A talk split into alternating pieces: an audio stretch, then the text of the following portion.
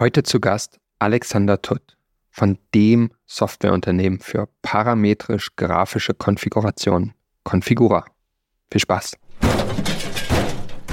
Gestern verreckt mir der Stapler, heute Stress mit dem Einkauf und jetzt dieser Scheiß! Welcher Depp hat denn das hier raufgestellt? Hört ihr denn keinen Podcast? Chef, Chef, was denn für ein Podcast? Na, irgendwas mit Logistik! Irgendwas mit Logistik.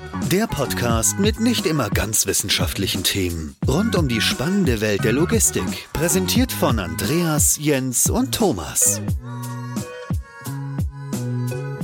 Bevor wir heute in die Folge starten, gibt es ein wenig Werbung in eigener Sache. Seit gut zwei Jahren erstellen wir neben unserem Podcast regelmäßig Fachreports. Der ein oder andere von euch würde es bei dem Umfang vielleicht schon fast Bücher nennen.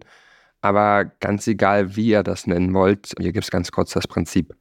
Wir schnappen uns also ein Thema aus der Logistik und gehen gemeinsam mit den Expertinnen für dieses Thema ganz tief rein. Von A bis Z erklären wir euch beispielsweise alles, was ihr zu Greifrobotern, Lagerverwaltungssystemen oder vielleicht auch mal zu Innovationen generell wissen müsst.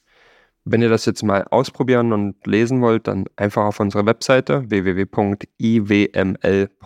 gehen und dort kostenfrei runterladen. Mittlerweile gibt es da acht Reports zum Download. Also würde ich sagen, nicht lang warten. Während ihr den Podcast ihr hört, am besten einfach schon mal auf die Webseite iwml.de gehen, runterladen und äh, währenddessen weiterhören. In dem Sinne, viel Spaß mit der Folge. Ihr lieben Zuhörenden, was soll ich groß sagen? Es ist äh, 2024, zumindest wenn diese Folge ausgestrahlt wird. Und es ist die erste Folge des Jahres. In diesem Sinne, herzlich willkommen im neuen Logistikjahr 2024. Tatsächlich wird diese Folge aber schon in 2023 aufgezeichnet. Das heißt, äh, wir sind ein bisschen der Zukunft voraus und passend dazu habe ich ein Zitat mitgebracht und mal schauen, ob es äh, Jens oder Alex kennen. Das Zitat heißt nämlich, Straßen, wo wir hingehen, brauchen wir keine Straßen. Kommt das einem von euch bekannt vor? Kommt das aus der DDR? Eieiei, das ist zurück in die Zukunft. So fühlt es sich nämlich an. Jetzt gerade in 2024, aber eigentlich noch in 2023. Alles verrückt. Ich habe gerade schon gesagt, Jens, Alex, in dem Sinne, Jens, schön, dass du die erste Folge des Jahres mit mir gemeinsam bestreitest. Hi, ja. Grüße nach Berlin. Danke, ich freue mich auch sehr. Die Euphorie kann ich dir direkt von den Lippen lesen. Ähm, wir sind aber nicht zu zweit, denn auch in der ersten Folge des Jahres hat sich nicht ganz so viel geändert. Wir haben einen wunderbaren Gast bei uns. Lieber Alex, herzlich willkommen bei Irgendwas mit Logistik. Ja, vielen Dank. Es ist eine außerordentliche Freude und Ehre, zur ersten Folge des Jahres dabei zu sein. Ein Traum. Besser hätte man es nicht skripten können. Und passend dazu habe ich heute in meiner Vorbereitung noch ein Zitat mitgebracht. Und zwar lautet das Zitat passend zur heutigen Episode, Zeichnen ist eine Form des Nachdenkens auf Papier. Was will man mehr hören, oder Alex? Das hat der gute Saul Steinberg, den ich noch nie gehört habe, wer das überhaupt sein soll, ähm, gesagt. Und ich finde es sehr passend. Und passend dazu ja heute auch unser Thema, in dem es viel um Zeichnen und Konstruieren geht. Ich will aber gar nicht zu viel vorwegnehmen. Alex, Magst du uns bitte einmal abholen, wer du überhaupt bist, wie du in der wunderbaren Welt der Logistik gelandet bist und was du aktuell machst und für uns heute mitgebracht hast? Ja, sehr gern. Ich bin Alexander Tutt. Ich arbeite für die Configura. Das ist eine schwedische Softwarefirma. Ich persönlich komme nicht aus dem Logistikbereich. Ich komme also aus dem Geschichtsbereich eigentlich. Also ich habe Geschichte und öffentliches Recht studiert in Heidelberg und dann noch einen Master in International Relations in äh, Barcelona. Und das ist eigentlich nicht so der Kursus Honorum, um in die Logistik zu kommen. War bei mir auch eher so die Liebe auf den zweiten Blick. Das kam alles durch meine Arbeitsstation. Also ich habe in verschiedenen Jobs gearbeitet, wo Logistik auf jeden Fall Teil des Jobs war, aber nicht der Job. Ähm, das kam erst bei der Configura. Ja, zur Configura ist eine schwedische Softwarefirma.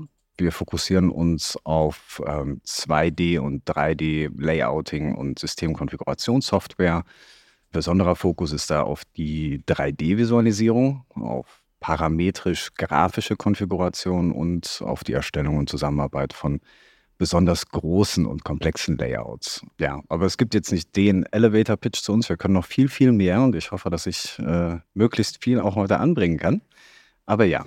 Wenn du sagst, sehr große und komplexe Layouts, ist das denn auch etwas, was historisch in der Logistik im komplexen Umfeld gewachsen ist, in der Automatisierung oder auch klassische Fälle wie beispielsweise in der Fabrikplanung oder vielleicht auch ähm, in der Architektur? Wie umfasst ihr da eigentlich das ganze Spektrum? Das ist eine sehr gute Frage, weil gewachsen ist das Ganze schon seit 30 Jahren. Also wir sind jetzt kein Start-up, haben auch angefangen eigentlich im Commercial Interiors Bereich, also Objektmöbelbereich, also große Kunden wie Steelcase und so sind da unsere Kunden. Da muss ich äh, gleich mal reinfragen, Alex, kann ich mir das so vorstellen wie den äh, IKEA Küchengestalter oder wenn ich mir meinen Pax online zusammenschiebe? Ja, ist auch eine Software aus Schweden. Yeah. Ich weiß gar nicht, ob die das selber machen. Also IKEA ist noch nicht unser Kunde. Wenn einer zuhört, gerne mal melden. Aber die kennen uns auf jeden Fall. Also wir sind auf jeden Fall in den Nordics und in den USA sind wir sehr berühmt. In den USA sind wir sogar ein Industriestandard. Wow. Aber kann man sich technisch ähnlich vorstellen, ne? wenn du über, über Interior sprichst, so ein bisschen Schränke zusammenschieben und sowas, kann man sich das ähnlich vorstellen? Ja, also so in etwa. Also natürlich eine ganze Ecke komplexer. Es geht Großen und Ganzen darum, dass man äh, die Stückliste dann auch äh, in Realtime nebenher laufen hat und natürlich auch die Bepreisung und dass man das Ganze parametrisch grafisch macht. Das mhm. heißt, während des Zeichnens schon konfiguriert, wenn man so will.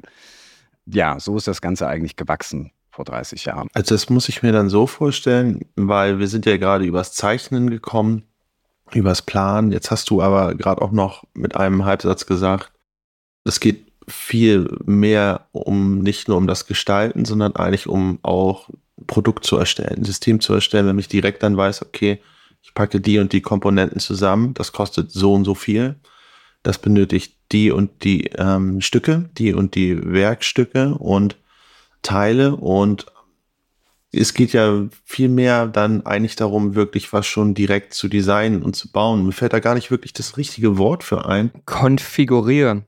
Und vielleicht kommt daher auch der kreative Name Configura, ähm, weil du eigentlich Komponenten zusammen konfigurierst. Das trifft es ganz gut, weil wenn du dir vorstellst, wenn man sich selber mal ein System überlegt und machst vielleicht erstmal ein Block-Layout oder sowas oder dann auch vielleicht komplexes Layout, hast dann verschiedene Varianten, das hilft dir ja noch nicht zu entscheiden, was ist jetzt komplexer, was ist stabiler und was ist vielleicht auch günstiger. Genau. Äh, genau so ist es. Und ähm, das ist genau das, was wir machen. Also das ist unser Brot- und Buttergeschäft, dass wir dieses System konfigurieren und nicht nur ein Produkt, dass wir quasi das komplette Produktwissen in die Produkte hinein konfigurieren und dann mit den Produkten selber zeichnen. Wenn man jetzt sich zum Beispiel ein Förderband vorstellt. Also wir, wir denken ja in Bildern und ich bin ja ehrlich gesagt auch so ein bisschen aus meiner Comfortzone raus, weil normalerweise, wenn ich die Software vorstelle, dann zeige ich sie natürlich auch. Deshalb bin ich ganz froh, dass wir in den Show Notes einen Demo-Link haben, wo jeder reinklicken kann und sich das Ganze mal anschauen kann. Aber wenn man sich das vorstellt, muss man sich zum Beispiel so ein Förderband vorstellen, äh, einen Rollenförderer zum Beispiel, den man in das Layout hineinbringt und dann einfach, ja, strecken kann, also langziehen kann. Und dann äh, bilden sich die, die einzelnen Rollen. Der Motor weiß genau, wie stark er jetzt werden muss. Äh, die Stützen werden auch automatisch generiert. Und das sind nur wenige Parameter, die da mitlaufen. Wenn du sagst, der Motor weiß, wie stark er ist, kann er mir dann auch sagen, beziehungsweise das Programm mir auch sagen, okay, das ist jetzt zu lang, jetzt geht es nicht mehr mit einem Motor? Ja, also das geht auf jeden Fall, das wird auch gemacht. Also wir haben mhm. mehrere Produkte, auf die ich gleich noch zu sprechen komme, aber das ist genau der Gedanke dahinter, dass man halt auch keine Fehler machen kann. Ähm, dass jemand, der das Produkt jetzt vielleicht nicht in- und auswendig kennt, dass derjenige einfach anfangen kann zu zeichnen und das Förderband hört dann irgendwann auf, sich zu, äh, zu stretchen. Und ähm, das nächste Förderband schnappt dann an das erste und weiß halt, okay, hier darf ich auch dran schnappen. Und äh, genau darum geht es, dass das System als Ganzes konfiguriert wird. Das heißt, wenn ich an einer Ecke des Systems dann etwas anfüge, dann weiß auf dem anderen Ende der Förderer, okay, ich muss jetzt stärker werden. Vielleicht muss hier eine ganz andere Riemenkalkulation dran oder sowas. Ich gehe mal davon aus, dass ihr die ganzen Informationen von allen möglichen Arten von Fördertechnik auf der Welt wahrscheinlich nicht selber in der Datenbank zur Verfügung stellt, sondern die Personen, die Unternehmen, die damit arbeiten wollen, das sozusagen einmal aufnehmen, übertragen, eintragen müssen, dann für die verschiedenen Komponenten, mit denen sie arbeiten wollen.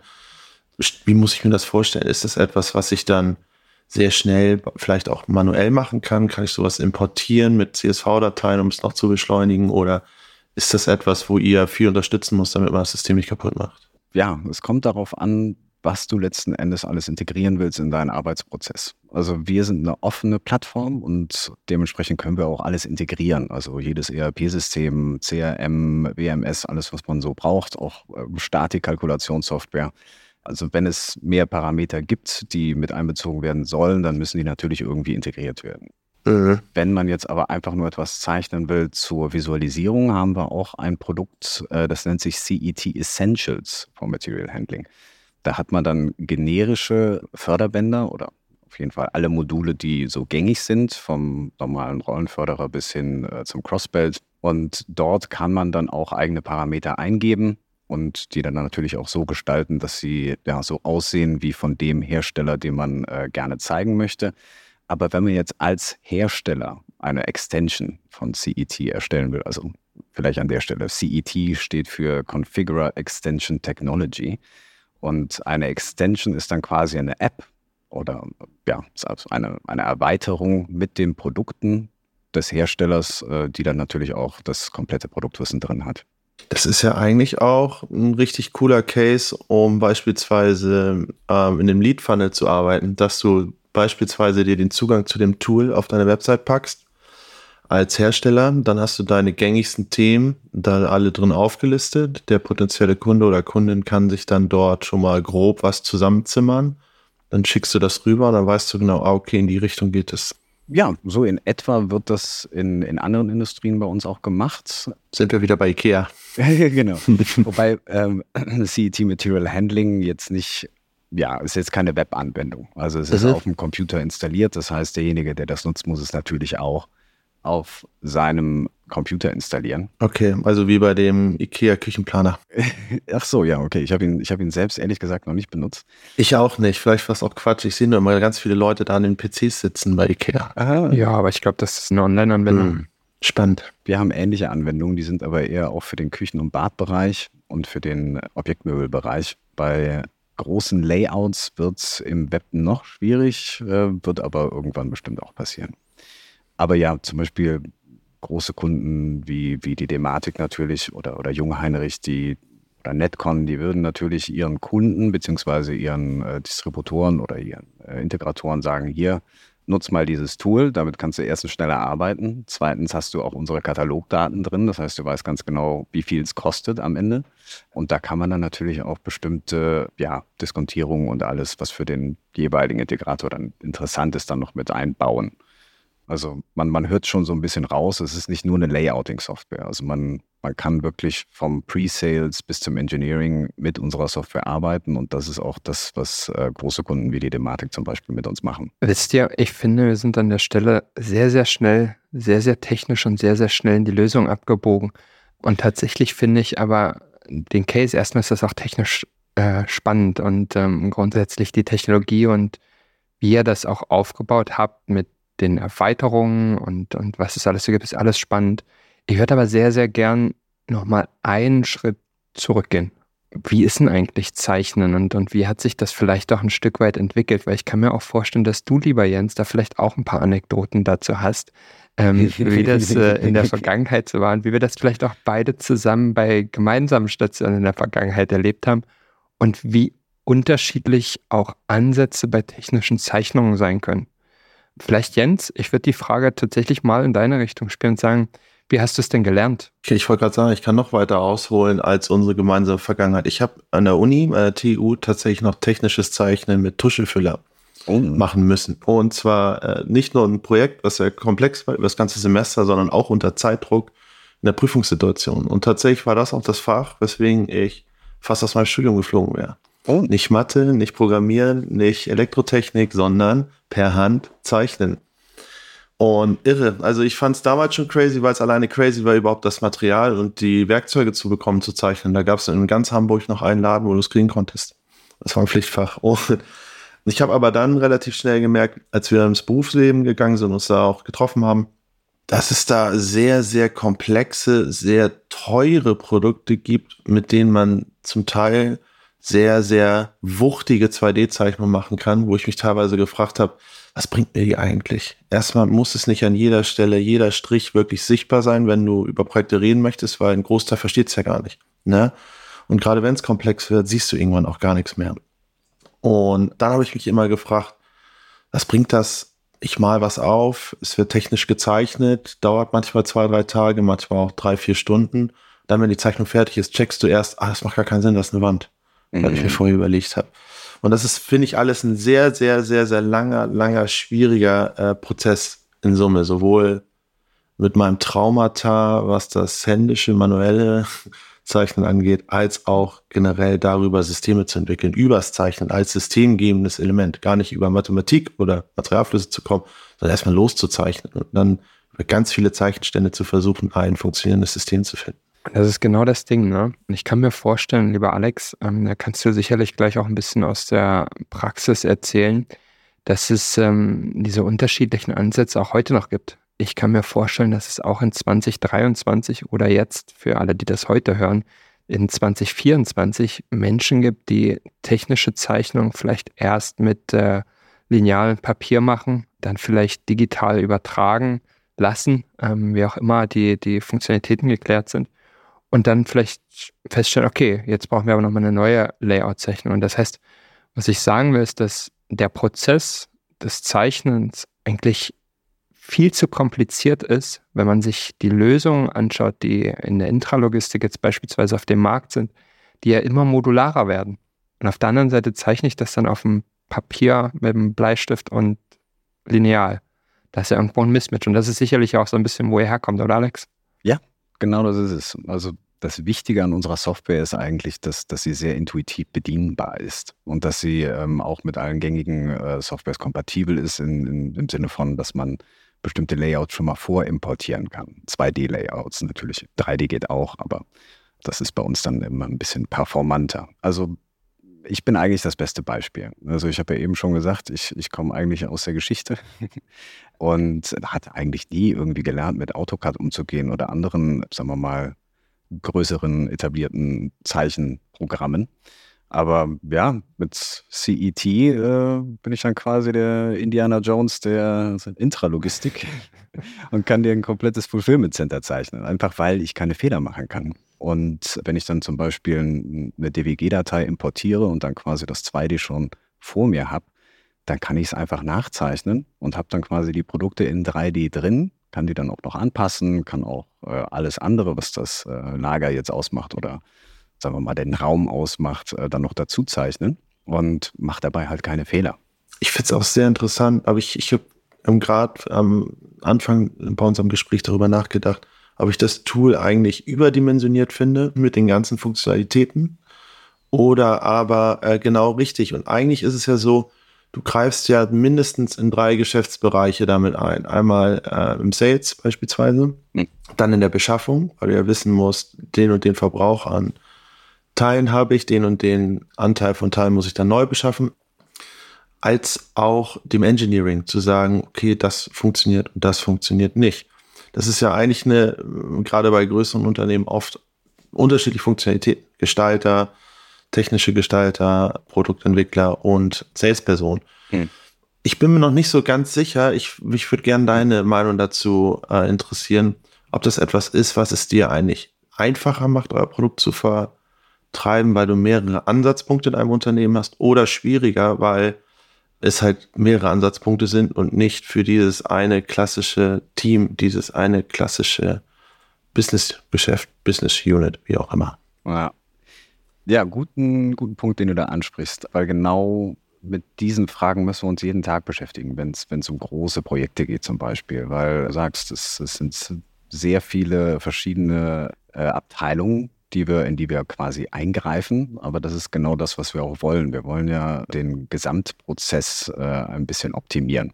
Und äh, wenn man sich zum Beispiel vorstellt, der Kunde, der redet mit dem Sales. Der Sales, der gibt das Ganze weiter an einen Cut-Zeichner. Der Cut-Zeichner, der gibt das Ganze weiter an jemanden, der das dann äh, schätzen muss. Und dann wird das Ganze ins Engineering gegeben. Dann äh, geht das alles wieder hin und her, weil irgendwelche Anpassungen vorgenommen werden. Und das passiert in der Regel in anderen Softwares. Und das Gute an unserer Software ist, dass man die Software gar nicht verlassen muss. Das heißt, der Sales, selbst wenn er jetzt kein Ingenieur ist, kann er schon mal ein, ähm, ein Konzept zeichnen und äh, dabei schon keine Fehler machen. Und ähm, alles, was an Komplexität da ist, was normalerweise für den Ingenieur wichtig ist, das kann man ja ausblenden. Also man kann uns immer runterdummen. Dann äh, ist es aber so, dass dieses, dass dieses Layout dann gleich weiter genutzt werden kann und dass man auch gleichzeitig an solchen Layouts arbeiten kann. Also wir haben auch so ein Kollaborationstool, was dann in der Cloud funktioniert. Das heißt, man spart sich wahnsinnig viel Zeit man weiß ganz genau, worum es geht und der Kunde kann auch mit einbezogen werden und äh, kriegt immer eine sehr gute Darstellung dessen, was er, was er dann auch in seinem Raum dann erwarten kann. Ich finde, das ist ja auch so ein bisschen der Kern der 3D-Visualisierung. Ne? Wenn du Layouts auf 2D zeichnest, egal ob, egal mit welchem Tool jetzt, ne, sei mal vollkommen dahingestellt, dann äh, glaube ich, ist es immer schwierig für eine nicht technische Person zu verstehen, was das überhaupt alles ist. Also ja, da sind irgendwelche Förderbänder und vielleicht habe ich irgendwo einen Lagerblock, egal welcher Couleur und welcher Art. Aber das Verständnis für eine nicht technische Person ist immer sehr, sehr gering, was äh, solche Zeichnungen angeht. Ich meine, selbst wenn es ein richtig kompliziertes Layout ist, dann ist es auch für jemanden schwierig, das zu durchdringen, der auch technisch versiert ist, weil es einfach komplex ist. Das ist einfach so mit verschiedenen Layern und, und Lagen und, und was es alles gibt ist das einfach herausfordernd. Und wenn ich jetzt aber mir überlege, dass ich, und das ist ja einer der Vorteile, den ihr konkret habt, dass ich 2D zeichne, aber parallel 3D visualisiere, ist das ja eigentlich so ein bisschen, und du hast gerade den Kunden schon mit reingenommen, so ein bisschen das Kernargument oder eins der Assets für einen Kunden, um zu verstehen, wie sieht denn das eigentlich aus, wenn es fertig ist. Und ihr habt ja, wenn ich das richtig verstehe, kannst du gerne gleich noch ein bisschen drauf eingehen, auch sehr, sehr viel Arbeit da reingesteckt, dass sich Renderings auf einer sehr, sehr hohen Qualitätsstufe haben kann. Ich meine, jeder kennt wahrscheinlich so Simulationsrenderings, die manchmal ein bisschen äh, ulkig aussehen, meistens sehr, sehr bunt. Bei euch sieht das ja fast aus wie Dinge, die aktuell am Vogue sind, so KI-generierte Bilder, sage ich mal, plus halt äh, technisch korrekt, ähm, so mit hohen, ja. hohen äh, Bildraten und so weiter und so fort. Ist das auch die, der Kern-Use-Case für den 3D-Part oder wo seht ihr den vielleicht noch? Es gibt mehrere Use Cases dafür ähm, oder sagen wir mal mehrere, mehrere Anwendungsfälle, wo, wo jetzt Visualisierung ein Vorteil ist. Ich habe letztens noch eine Folge von euch gehört mit äh, Linde Material Handling war das, glaube ich. Was heißt, glaube ich, das weiß ich. das sind auch Kunden von uns übrigens. Und da ging es auch darum, dass, dass die Automatisierung generell immer so eine Blackbox ist, dass der Kunde gar nicht genau weiß, was da jetzt überhaupt auf ihn zukommt. Und äh, das natürlich auch mit den Mitarbeitern, die dann unter Umständen ja sich anderen wertschöpfenden Tätigkeiten widmen müssen, dass mit denen auch natürlich geredet werden muss und denen das Ganze gezeigt werden muss. Da ist natürlich Visualisierung, sagen wir mal, im Animationsbereich auch sehr interessant, wenn man dann dieses äh, Layout zeigt und dann im Hintergrund dann auch zeigt, wie immer noch äh, Menschen an bestimmten anderen Picking Stations arbeiten, dass, dass diese Leute immer noch Teil des automatisierten Lagers sind äh, und sich einfach anderen Tätigkeiten dann äh, widmen können. Aber im Großen und Ganzen geht es eigentlich darum, dass der Kunde versteht, wie das Ganze zusammengesetzt ist und wie das Ganze auch in seinem Lager aussieht. Und du meintest ja, Renderings sehen sehr gut aus. Das äh, nehme ich sehr gerne so an. Die sind äh, fotorealistisch und wir haben eine eigene Rendering-Software die auch äh, integriert ist in die Software. Das heißt, äh, für die Angebotserstellung auch sehr, äh, sehr interessant. Äh, wir haben aber auch eine direkte Schnittstelle zu Twinmotion. Ich weiß nicht, ob Twinmotion euch schon ein Begriff ist. Nö, bisher nicht. Ja, ich meine, wir, wir sind, glaube ich, alle so mehr oder weniger im selben Alter. Wir haben alle mal Unreal Tournament gespielt. Jo. Und wir mögen die Unreal Engine sehr gern. Und der Twinmotion ist ja auch von Epic Games, ist quasi die Industrieanwendung davon für, für Architekten und äh, mhm. andere größere Firmen. Und da haben wir eine direkte Schnittstelle zu. Das heißt, man kann das Layout, was man gezeichnet hat, direkt übertragen nach Twinmotion, aber auch updaten in Twinmotion. Das heißt, wenn man dann in CET was ändert, dann wird es automatisch dann auch mit einem Direct Link in Twinmotion geändert. Und dann kriegt man die richtig schönen äh, animierten Renderings hin. Dann kann man auch Boxen auf die Förderer stellen, die sich dort bewegen. Man kann Gabelstapler durch das Layout fahren lassen und natürlich Menschen, die sich unterhalten, die arbeiten natürlich auch und ähm, das Ganze dann halt sehr, sehr real machen für den Kunden. Mhm. Aber an welcher Stelle würdet ihr sowas zum Beispiel empfehlen? Ich kann mir vorstellen, dass da dann schon der Aufwand nicht unerheblich ist. Also ja, klar, du hast das schon vorgezeichnet, aber es ist natürlich nochmal ein zusätzlicher Schritt. Das machst du jetzt nicht mit Layout-Version 2.4 irgendwas, ähm, um mal zu zeigen, sondern wann macht man sowas? Also theoretisch kann man schon bei Layout-Version 1.0 machen. Äh, also das äh, sehr einfach zu bedienen, mhm. ähm, also Twinmotion jetzt. Also ich arbeite sehr viel damit, äh, einfach weil ich jetzt auch äh, mehr und mehr im Marketing angesiedelt bin. Man kann auch in der, in der Demo sieht man auch die ein oder andere Präsentation von Twinmotion, die man sich da anschauen kann. Also es ist sehr einfach und nimmt minimal Zeit in Anspruch. Klar, wenn es dann äh, ins Endangebot geht, dann nimmt man sich ein bisschen mehr Zeit dafür. Dann äh, werden auch die Lichter oben an, äh, an das äh, Lager gebaut und noch andere Objekte vielleicht hineingebracht. Aber ja, an und für sich ist, ist, ist die Arbeit auch da sehr intuitiv und äh, sehr einfach. Also ich kann es sehr, sehr, sehr gut bedienen. Spannend. Ich sehe gerade, dass äh, während, während du gesprochen hast, habe ich mir die Webseite von Twinmotion angeguckt und habe dann gesehen, dass äh, Epic Games ja auch Fortnite macht. Dann kann ich auch gleich yeah, in meinem. Lager Fortnite spielen und die jüngere Generation mit abholen. Ähm, Gamification soll ja ein Ding sein dieser Tage. Ja, klar, Aber ich finde das, find das total interessant, weil es ja oft in, in vielerlei Diskussionen um Logistikzentren auch einen visuellen Aspekt braucht, um Dinge einfach greifbarer zu machen. Ich kann mir vorstellen, dass sowas beispielsweise auch in Bauphasen interessant sein kann, wo man vielleicht Leute abholen muss und sagen muss, guck mal, was wollen wir eigentlich machen? Und die Leute dann irgendwie von einem Layout denken, okay, oder von einem halbgaren 3D-Rendering. Äh, und da kann ich mir schon vorstellen, dass das hilfreich ist. Ähm, und wenn du sagst, dass der Aufwand eigentlich überschaubar ist und gar nicht so wild ist, dann äh, ist das ja was, was ähm, vielleicht realistisch ist, äh, öfter zu machen. Ja. Ich finde auch ähm, ein Thema, was ich relativ oft habe, wenn ich auch selber zeichne oder Layouts erstelle, oft zeichne ich mir da auch noch Menschen ein oder lege mir zum Beispiel auch mal einfach einen Zollstock auf den Boden, um wirklich ein besseres Gefühl dafür zu kriegen, was bedeuten eigentlich drei Meter. Weil ich finde, man verliert da das schnell den Bezug dazu, was eigentlich zwei Meter in der Realität sind und was eigentlich zwei Meter oder 800 Millimeter äh, auf einmal ausmachen in einer Zeichnung und dann auch später in einem wirklichen Materialfluss. Und dementsprechend kann ich mir das gut vorstellen, wenn sowas dann auch ein bisschen lebt, dass das oft dazu auch dann beiträgt, generell ein besseres Vertrauen und auch Verständnis in die Lösung zu haben. Vielleicht dann auch doch noch gerade deswegen auch nochmal zu merken, okay, hier an essentiellen Stellen wäre es für manuelle Prozesse wahrscheinlich sogar zu eng noch. Deswegen ich äh, stellen wir gerade einen Stapler vor, der um die Ecke fährt und dann hat man da eine Stütze zu viel gemacht, dann fährt der Stapler durch die Stütze durch in, in dem Layout. Yeah. Also, und ähm, deswegen, ich finde, ich finde dieser Aspekt, der ist manchmal für mich sehr, sehr, sehr, sehr wichtig, um den Bezug äh, herzustellen zwischen dem System der Zeichnung und dann der zukünftigen Realität auch. Ja.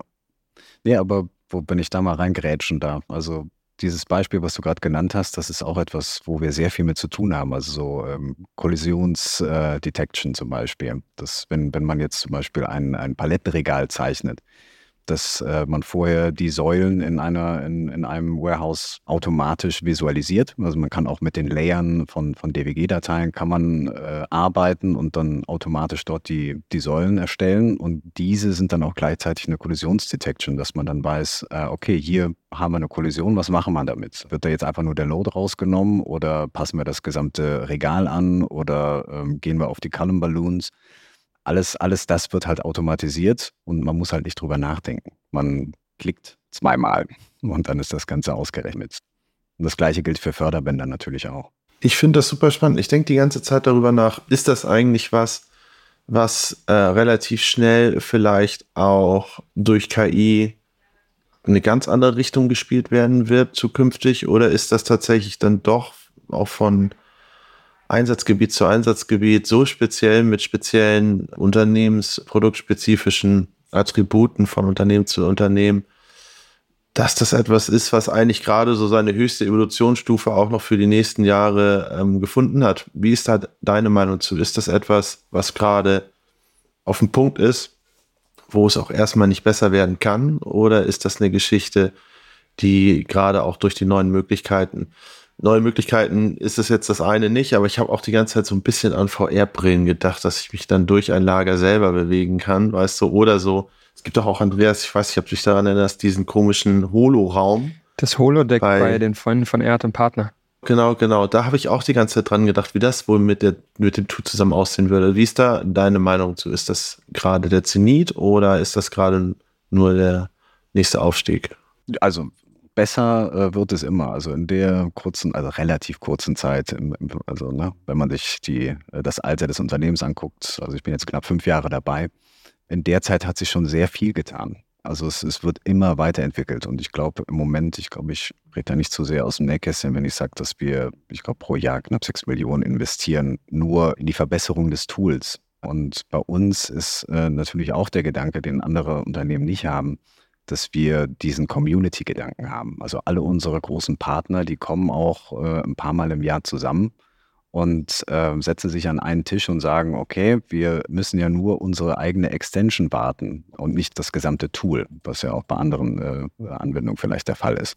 Aber das gesamte Tool könnte vielleicht noch die oder die Funktion haben. Vielleicht wollen wir eine automatische Aufrisszeichnung hier oder wollen, dass da und da das besser funktioniert. Wenn du gerade bei Kunden sprichst, eine kurze Zwischenfrage. Wie muss ich mir das eigentlich vorstellen? Ein Tool, was du wahrscheinlich in Planungsphasen sehr intensiv benutzt, wahrscheinlich auch mit vielen Personen und in anderen Phasen vielleicht dann nicht wirklich nutzt, weil ähm, gerade die Planung weiter vorangeschritten ist und jetzt in die Montage und so weiter geht.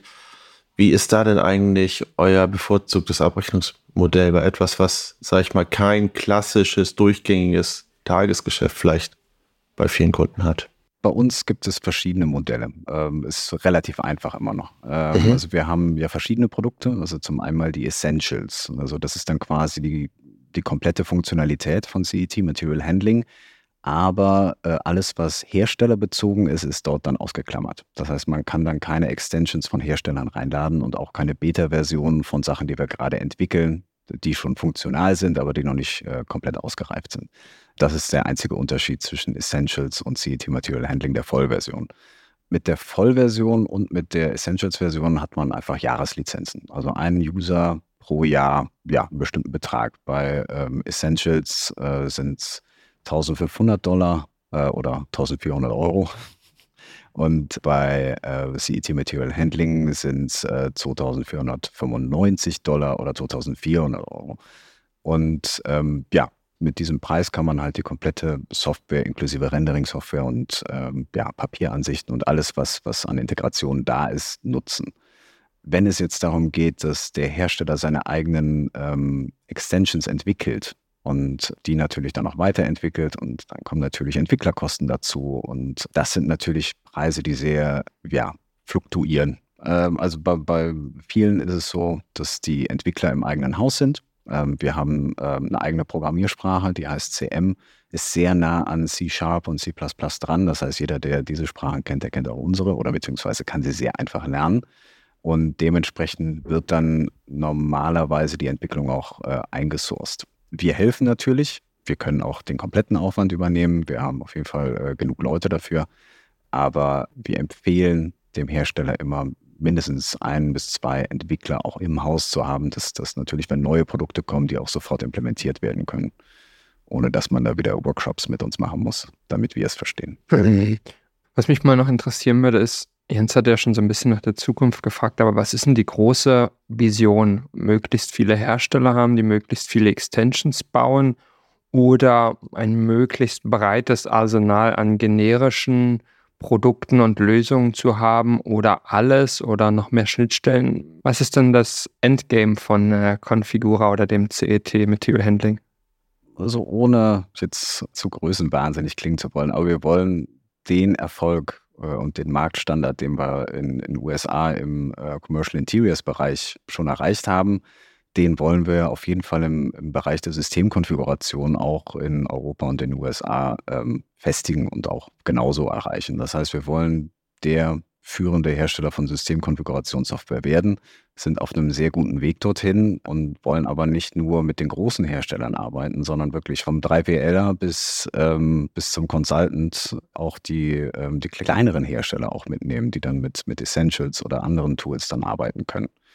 Und hier arbeiten wir nicht gegen Hersteller, die jetzt ähnliche Lösungen anbieten. Also wenn es jetzt Simulationssoftware sind oder Emulationssoftware, die können sich ohne weiteres bei uns integrieren und jeder macht dann das, wo drin er am besten ist. Wir wollen auch kein Zehnkämpfer werden, der dann auf einmal äh, noch Simulationssoftware oben drauf packt und dann aber nicht die Qualität liefern kann, die jetzt jemand äh, liefert, der schon zehn Jahre dabei ist. Habe ich mich auch gefragt vorhin, als du, Alex, meintest, das mit dem Kollisionen und so weiter, also was ja schon ein Thema ist, Materialfluss, wie gefragt, ist vielleicht euer Ziel auch irgendwann so ein digitaler Zwilling zu werden? Aber die Antwort hast du ja gerade eigentlich gegeben, dass es gerade in den Materialflüssen beziehungsweise in den Systemflüssen dann doch ähm, vielleicht ein Schritt zu weit wäre, um das alles in ein System zu packen.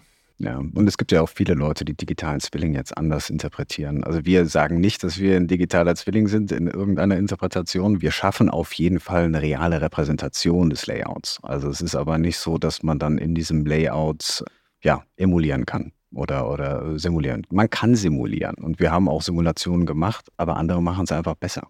Und da sind wir äh, auch sehr, sehr offen für Gespräche, sind natürlich auch in Gesprächen.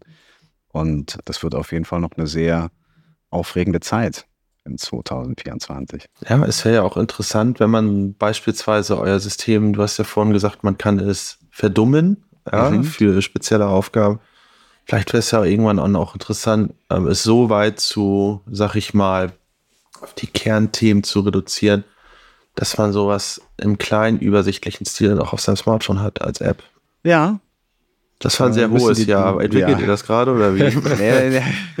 Nein, ich meine, für, für, für große Layouts, ich meine, da müssen die, die Displays noch größer werden. Das kriegt man nicht mehr aufs. Du brauchst es ja nicht dann, in, was ich meine, du brauchst es dann ja nicht in dem Detaillierungsgrad, dass du da jede Verschraubung hast, ne? sondern wirklich dann in der Einfachheit, äh, im Schnellen was zu haben, um nämlich dann auch überprüfen zu können, nicht es in der Realität darzustellen, sondern überprüfen zu können, macht das Sinn, macht das keinen Sinn? Und das kann man dann auch sehr einfachen Formen machen, um direkt beispielsweise festzustellen, okay, auf 2000 Quadratmeter mit 10 Meter Lichterhöhe passt halt kein 13 Meter hohes Shuttle rein. Punkt. So, solche Sachen. Sollte man auch so wissen, ja, aber, aber du weißt, worauf ich hinaus möchte. Das fände ich zum Beispiel so als Ergänzung ziemlich interessant.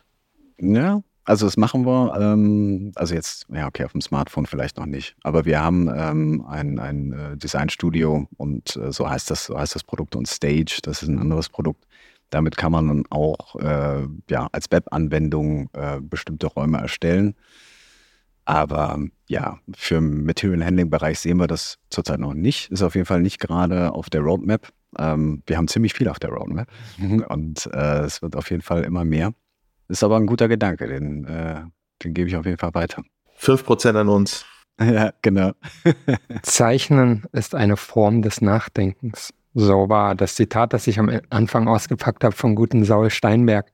Aber wenn man sich das Zitat jetzt nimmt und äh, das Gespräch der letzten 40 Minuten reflektiert, dann äh, nehmt er ein Stück weit das Nachdenken raus. Er macht die Welt ein bisschen einfacher für den Zeichnenden und äh, versucht das Nachdenken zumindest zu unterstützen mit vielen Parametern und Informationen, die ihr in eurer Software habt. Das finde ich sehr, sehr spannend. Ähm, lieber Alex, du hast 40 Minuten lang das äh, Schwierige, wie du es selber beschrieben hast, versucht. Du hast äh, eine grafische Software versucht in einem Audioformat zu hm. erklären. Ähm, erstmal dafür großes Chapeau das hast du sehr, sehr gut gemacht. Und Nein, du hattest es auch selber angesprochen. Für jeden, der das interessant findet, packen wir mal so einen Link in die Show Notes, so einfach sagen kann, okay, ja, kann ich mir das tatsächlich auch mal angucken und, und so ein bisschen Touch und Feel bekommen, denn das ist es ja, was es das am Ende ausmacht. Und äh, so ging es mir auch als ich auch gesagt habe, dass die Renderings unglaublich gut sind. Du hast äh, von äh, der von der Unreal Engine äh, dann zusätzlich noch gesprochen. Das muss man sich auch einfach mal angucken. Das würde ich an der Stelle jedem empfehlen und dir sagen, vielen Dank, lieber Alex, dass du unser erster Gast in 2024 warst und bist. Ähm, den Titel kann dir keiner mehr wegnehmen. Ähm, ob es mit der Vorherrschaft des äh, Konfigurations- und äh, Gestaltungstools in Europa schafft. Wissen wir noch nicht. Da gucken wir mal in die Zukunft, mal schauen, ob das klappt. Lieber Alex, vielen Dank. Ich danke euch. Danke.